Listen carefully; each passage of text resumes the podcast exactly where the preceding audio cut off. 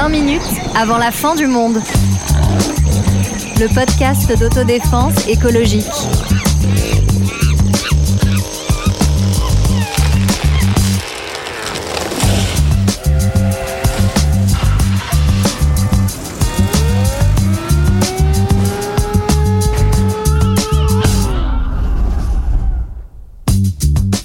Bonjour, bonjour, bonjour. Des millions et des milliards à la hausse ou à la baisse, en plus ou en moins, des notations à grands coups de 5 étoiles, des preuves, des classements ou des comparaisons. Bienvenue, mesdames et messieurs, au paradis des chiffres. Et attachez vos ceintures, on décolle tout de suite. Que nous disent les chiffres à propos de l'écologie?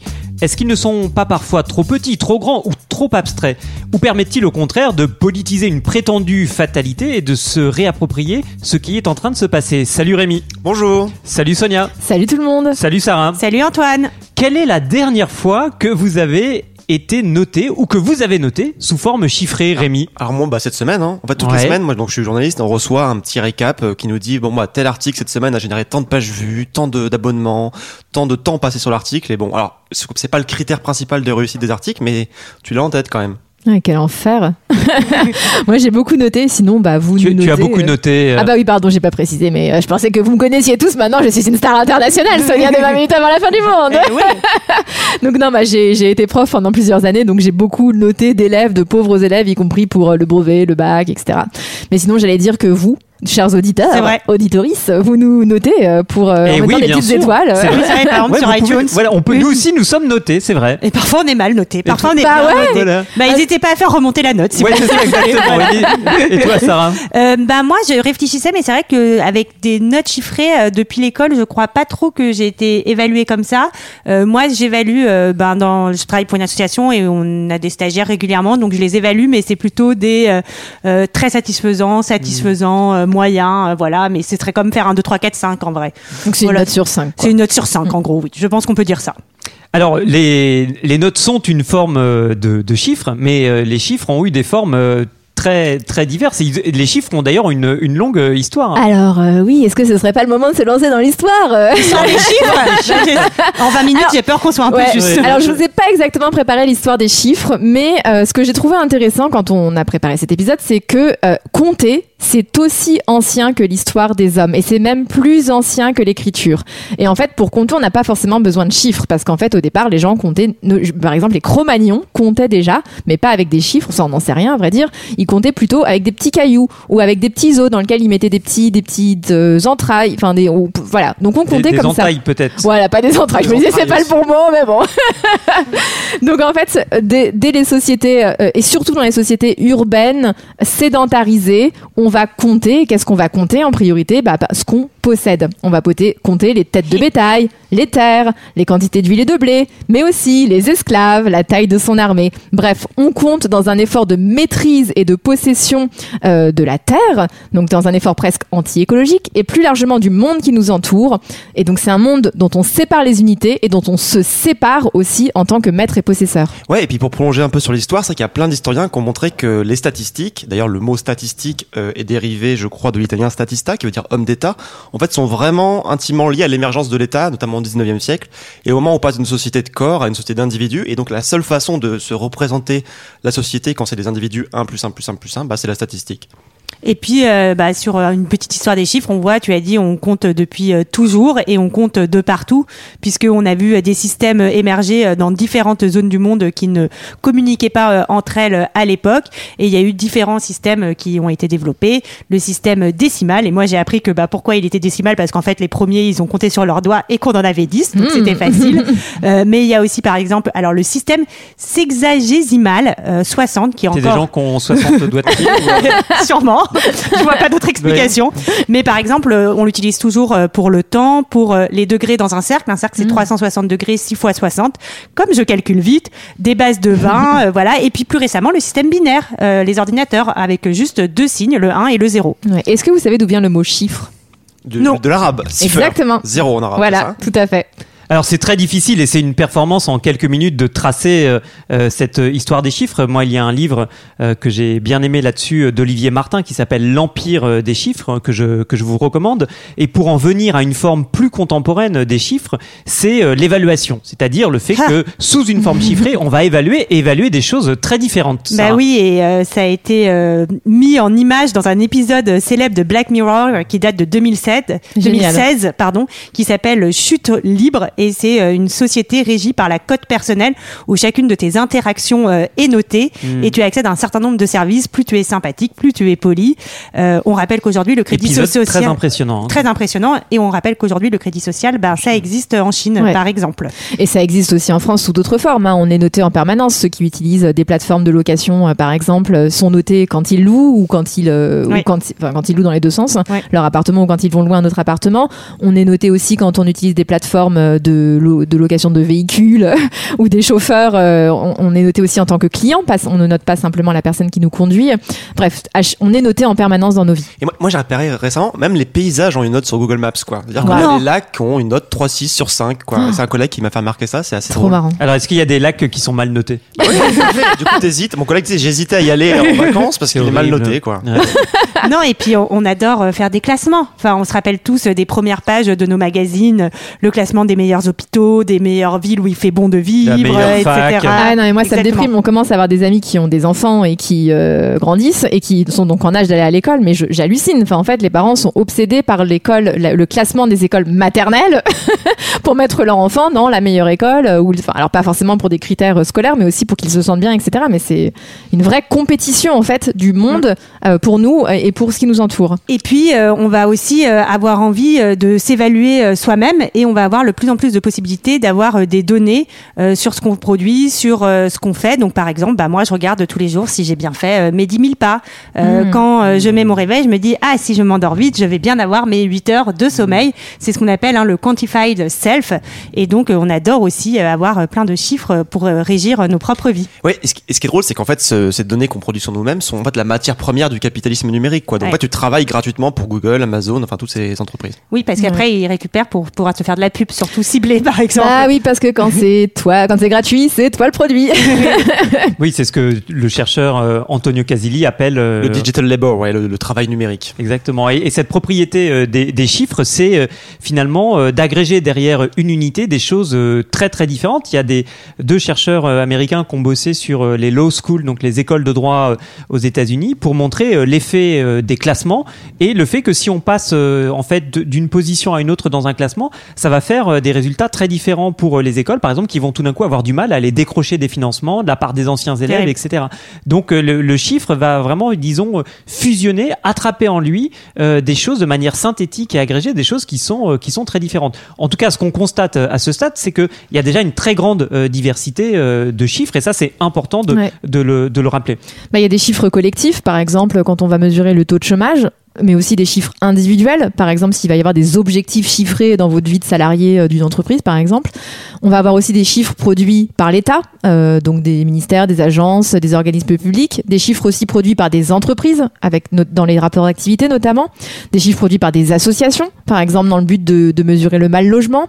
Euh, des chiffres produits par des individus, comme tu le disais, euh, pour soi-même. Donc on voit bien qu'il y a une diversité immense de pratiques des chiffres. Exactement. Et un chiffre tout seul lancé ne veut rien dire. Il faut Bien toujours euh, se demander d'où il vient, le contextualiser. Euh, voilà, un même chiffre ne veut pas forcément dire la même chose pour tout le monde. Et donc toujours se demander euh, dans quel contexte politique il a été produit, par qui et dans quel but. Et les chiffres produits, euh, par exemple, dans la Russie soviétique euh, par l'État, euh, ne sont pas euh, les mêmes euh, et n'ont pas les mêmes objectifs que les classements ou les objectifs de performance euh, qu'on a pu euh, voir. euh, Tu ces crois, Antoine. Donc voilà, il y a toujours ce lien avec le contexte politique. Et il y a quelqu'un là-dessus euh, qui, a, qui a bossé, qui s'appelle Alain Supio, qui est, un, Ouais. qui est un juriste. Qui est un juriste, effectivement. Et alors, Alain Supio, Alain Supio, pardon, il parle de- du rêve de l'harmonie par les nombres. En fait, il, il dit que dans notre société actuelle, c'est beau, hein. Ouais. En fait, on a la, conf- la confluence de deux grands mouvements de pensée, le mouvement libéral utilitariste qui en fait en fait estime que la bonne conduite euh, de la politique publique doit se baser sur des calculs utilitaires, la maximisation de, de la somme des intérêts, et puis la cybernétique, c'est-à-dire de, de concevoir la société comme une immense machine avec des bouts de rétroaction.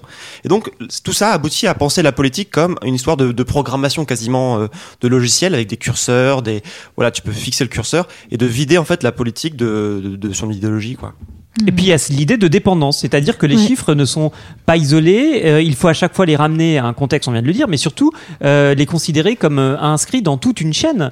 Bien sûr, il va, le chiffre va être très dépendant du contexte technique. Euh, comment mesurer l'infiniment grand et l'infiniment petit quand on n'a pas les instruments de mesure pour le faire? Bah, C'est pas possible. Donc en fait, la production même des chiffres et notamment un- d'un grand nombre de chiffres dans le domaine de l'écologie vont être rendus possibles par des avancées techniques. Et puis des chiffres aussi qui servent parfois euh, à produire euh, d'autres chiffres. Oh bah dis donc, on s'en Ah. Et, euh, et donc euh, ces chiffres euh, circulent dans le dans le discours euh, écologique. Alors euh, le- les rapports du GIEC par exemple, hein, on retrouve à l'intérieur des chiffres euh, très différents. Mais simplement euh, rappeler que ces ces chiffres ne sont pas en soi une preuve comme comme par magie, parce qu'on peut produire des chiffres bidons. Ça s'est vu souvent. Euh, exactement. Ouais. Euh, mais ils sont une manière de décrire ce qui se passe sur le plan euh, scientifique. Alors quels sont les, les qu'on pourrait donner un petit peu ces chiffres iconiques du combat euh, écologique Ouais, il y y, en a beaucoup dans le domaine de l'écologie. On en trouve notamment beaucoup dans le rapport du GIEC. Et ce que je trouve difficile euh, parfois dans, dans, quand on prépare les épisodes, tous nos épisodes, c'est que souvent c'est des chiffres qui sont difficiles à manier parce qu'ils changent beaucoup. Alors parfois à la marge. Mais pour citer quelques chiffres iconiques, comme tu le disais, on va avoir par exemple le fameux 2 degrés à Oui. pas dépasser. Il va y avoir aussi son empreinte carbone personnelle. Il va y avoir aussi un autre chiffre omniprésent qui est par exemple la quantité de carbone dans l'atmosphère. Donc plein de chiffres comme ça qui, qui, qui euh, dépeignent, hein, qui sont dans le paysage de l'écologie. Bah oui, par exemple, si on revient sur le plus de degrés, euh, il y a deux chercheurs, euh, Ami Dahan et Stéphane Haïkout, qui expliquent que au départ, c'est c'est pas un chiffre scientifique, enfin, c'est pas un chiffre magique. Enfin, en fait, il y a, il y a vraiment eu euh, une coproduction euh, entre monde scientifique et politique, donc portée par différents acteurs pour choisir ce seuil. Mais, mais c'est juste pour mettre en image, pour donner un objectif. Enfin voilà, il ne veut rien dire en soi. C'est un choix politique en Ouais, c'est une limite symbolique pour dire Exactement. que bah, 2 c'est mieux que 2,1, euh, qui est mieux que 2,2, etc. Mais c'est, euh, enfin, le chiffre rond, c'est pas une réalité scientifique et c'est un peu comme les fameux 3% d'endettement euh, qu'il Bah, ne faudrait pas atteindre. Et euh, ce chiffre de 2% doit pas de 2 degrés, pardon. Vous voyez déjà, on parle de chiffres, on commence déjà à les mélanger. Je les, je les autoproduis moi-même. Euh, ne doit pas faire oublier qu'il y a des variations régionales très importantes et que c'est un chiffre global. Oui, puis à trop se focaliser sur le chiffre, c'est un, un problème qui se pose euh, assez vite, et je crois que ça s'était posé dans le cas des, des 2 degrés, c'est qu'en fait, ils avaient estimé le, effectivement la concentration de dioxyde de carbone et à quelle, quelle température sup- euh, supplémentaire ça supposait.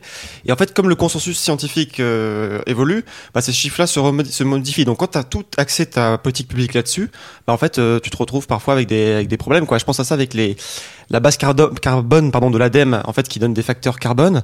En fait, tu as plein d'entreprises qui font des, plans là-dessus, euh, qui se basent sur des facteurs d'émissions. En fait, il suffit que l'ADEME reprenne sa base euh, d'émissions et en fait, tous les plans des, des- des entreprises sont sur le papier, en tout cas modifiés. Quoi.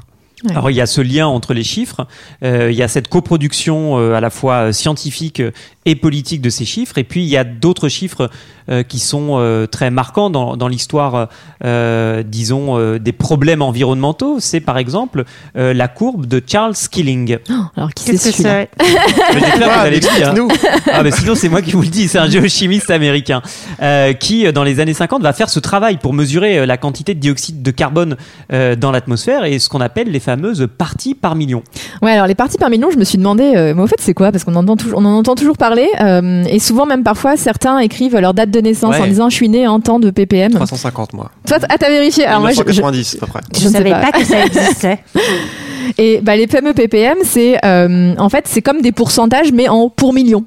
Donc le nombre de pour million, donc là-dedans combien, donc le, le nombre de COD dans ce pour million. Donc en fait euh, dans, une- dans une base de, de, de différents gaz, combien il y a de CO2 à l'intérieur? Et donc euh, Rémi nous parlait de sa date de naissance euh, en ppm. Alors quand Charles Killing commence son travail d'estimation, on est en 1958, hein, on est autour de 318 euh, ppm. Euh, le niveau pré-industriel, donc avant la révolution industrielle, était autour de 280.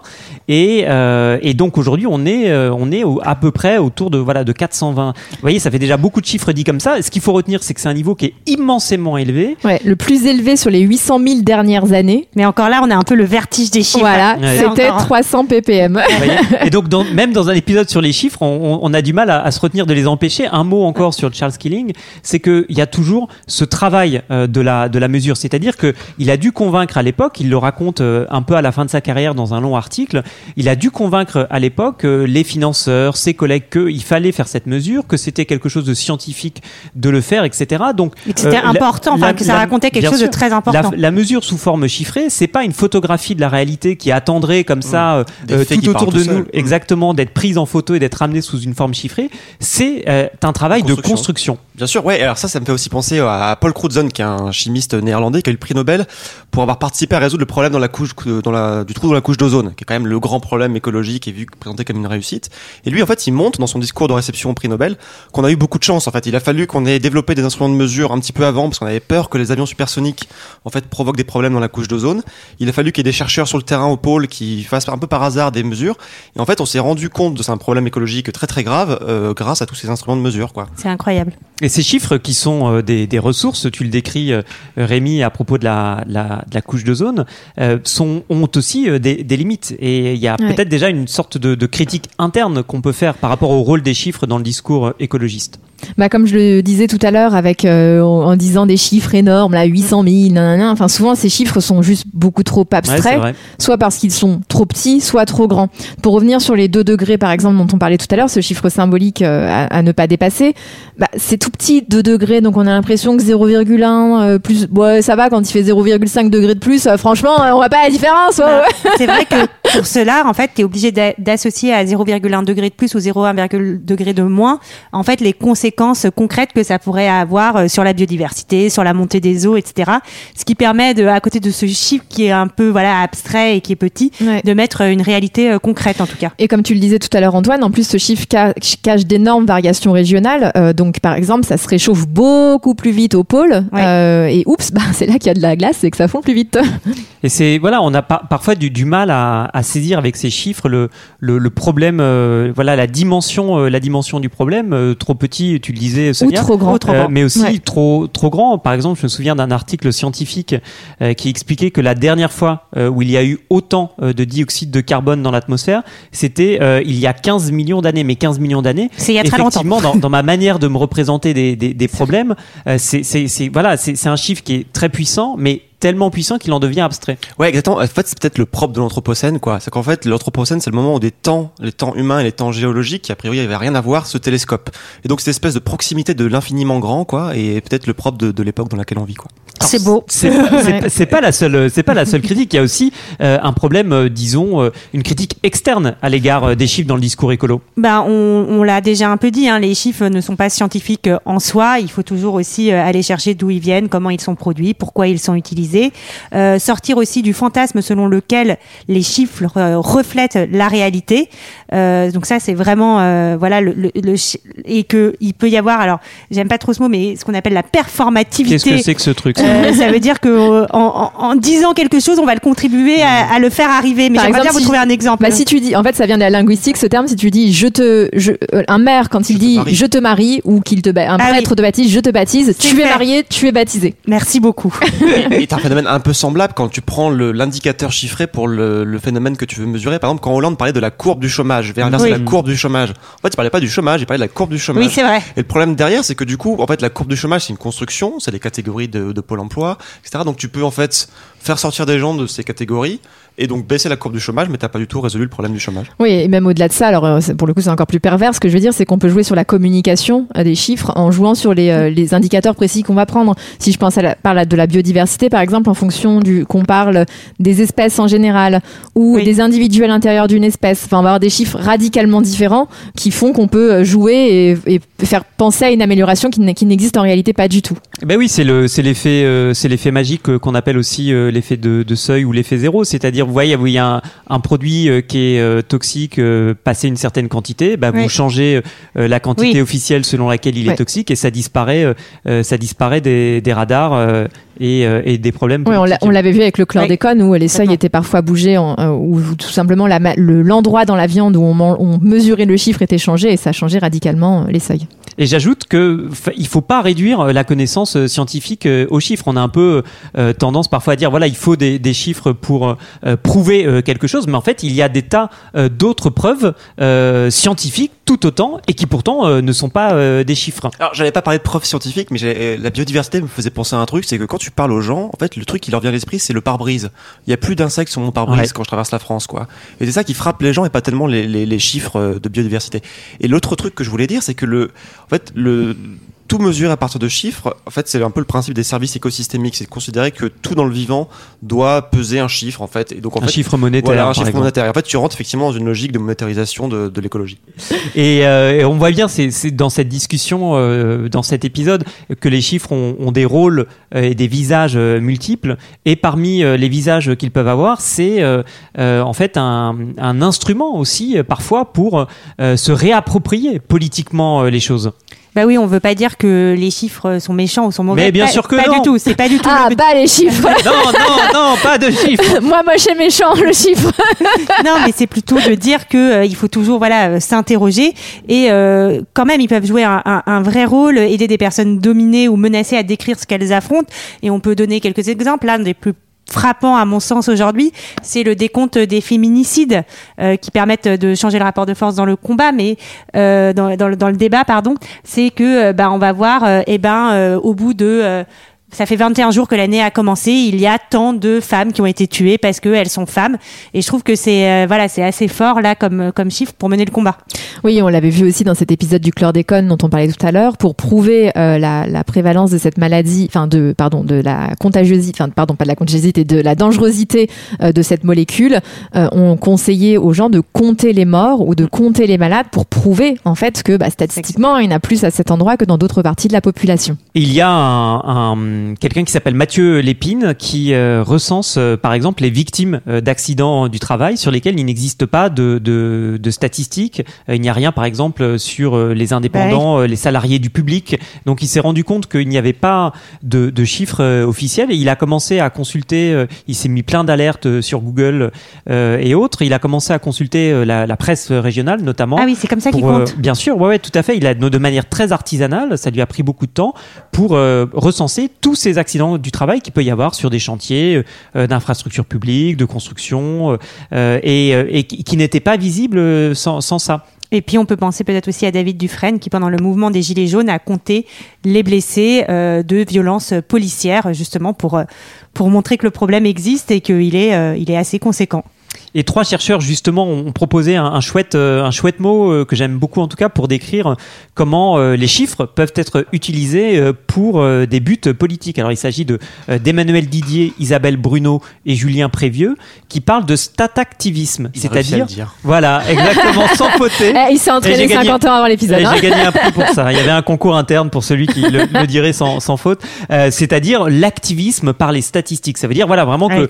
le chiffre, comme on l'a dit dans ces dans ces exemples-là, euh, est aussi euh, un instrument pour euh, documenter documenter quelque chose. Alors pourquoi justement on vous a parlé en cette fin d'épisode de ces différents exemples? Vous dites toujours mais c'est de l'écologie. Pourquoi parler d'accidents du travail, de victimes de violences policières, de féminicides? Eh ben, bien sûr tout est lié. Enfin en tout cas nous on en a la conviction dans cette écologie politique globale dont on vous parle épisode après épisode. Ces choses-là sont liées. Ça fait partie d'un même monde, d'une même logique politique et prédatrice qui s'exerce sur les êtres et sur les sols, l'air, l'ensemble du, vivant. Et tout ça nous rappelle voilà la, force de l'enquête. On a besoin d'enquête aussi pour produire une autre connaissance du monde. À bientôt. à bientôt. À bientôt. À très vite.